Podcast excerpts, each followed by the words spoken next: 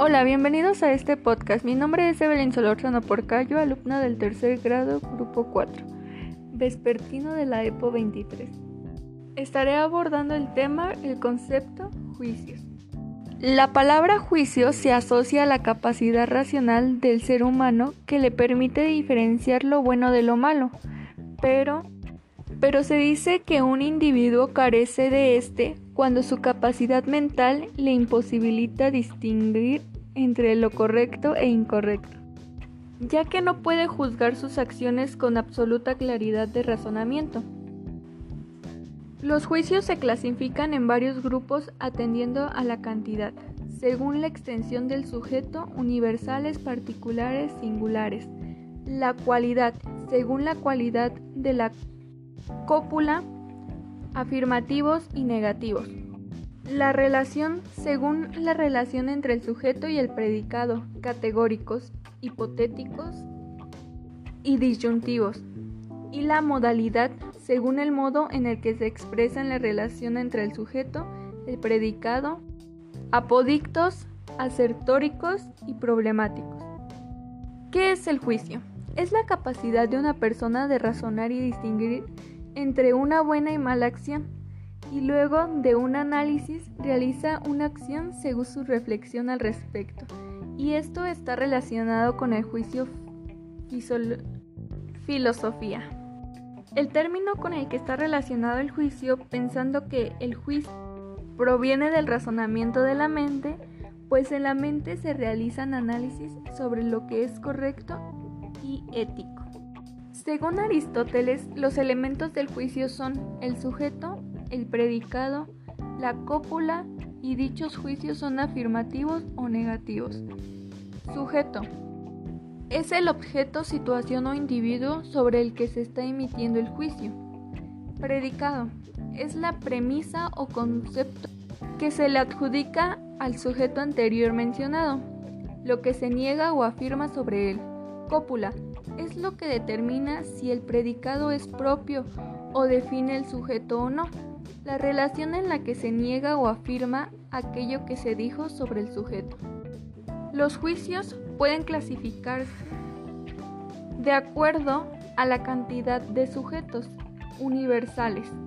Estos engloban a todos los miembros pertinentes a esta especie. Particulares. Esto incluye más de un objeto sin alcanzar un universo, por lo que será algo parcial. Afirmativos. Son los que establecen una relación entre el sujeto y predicado.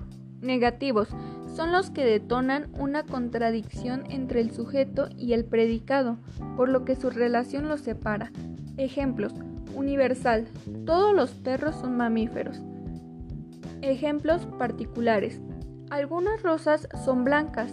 Ejemplos afirmativos. Las rocas son inanimadas. Ejemplos negativos. Las ballenas no son terrestres. Bueno, esto sería todo. Me despido. Yo soy Evelyn Solórzano Porcayo y nos vemos en el siguiente podcast. Hasta la próxima. Bye.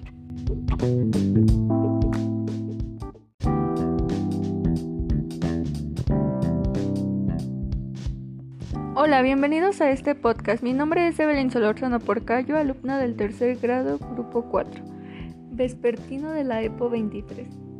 Estaré abordando el tema, el concepto, juicios. La palabra juicio se asocia a la capacidad racional del ser humano que le permite diferenciar lo bueno de lo malo, pero, pero se dice que un individuo carece de este cuando su capacidad mental le imposibilita distinguir entre lo correcto e incorrecto, ya que no puede juzgar sus acciones con absoluta claridad de razonamiento. Los juicios se clasifican en varios grupos atendiendo a la cantidad, según la extensión del sujeto, universales, particulares, singulares. La cualidad, según la cualidad de la cópula, afirmativos y negativos. La relación, según la relación entre el sujeto y el predicado, categóricos, hipotéticos y disyuntivos.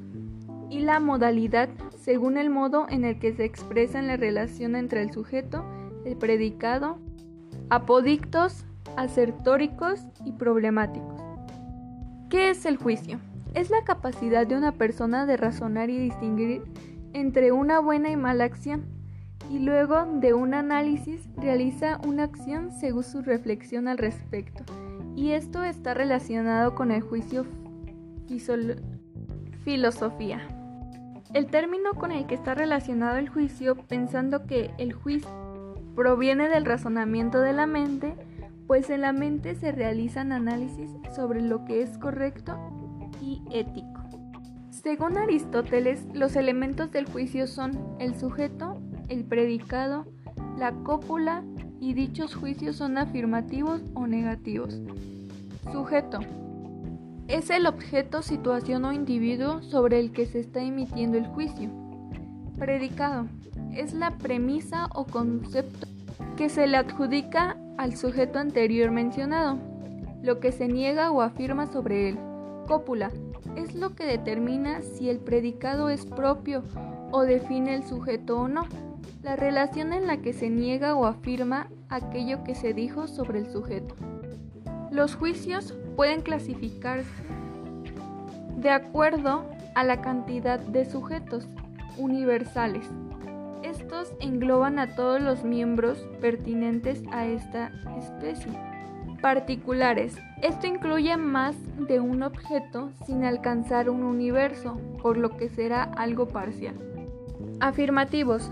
Son los que establecen una relación entre el sujeto y predicado. Negativos. Son los que detonan una contradicción entre el sujeto y el predicado, por lo que su relación los separa. Ejemplos Universal. Todos los perros son mamíferos. Ejemplos particulares. Algunas rosas son blancas. Ejemplos afirmativos. Las rocas son inanimadas. Ejemplos negativos. Las ballenas no son terrestres. Bueno, esto sería todo. Me despido. Yo soy Evelyn Solórzano Porcayo y nos vemos en el siguiente podcast. Hasta la próxima. Bye.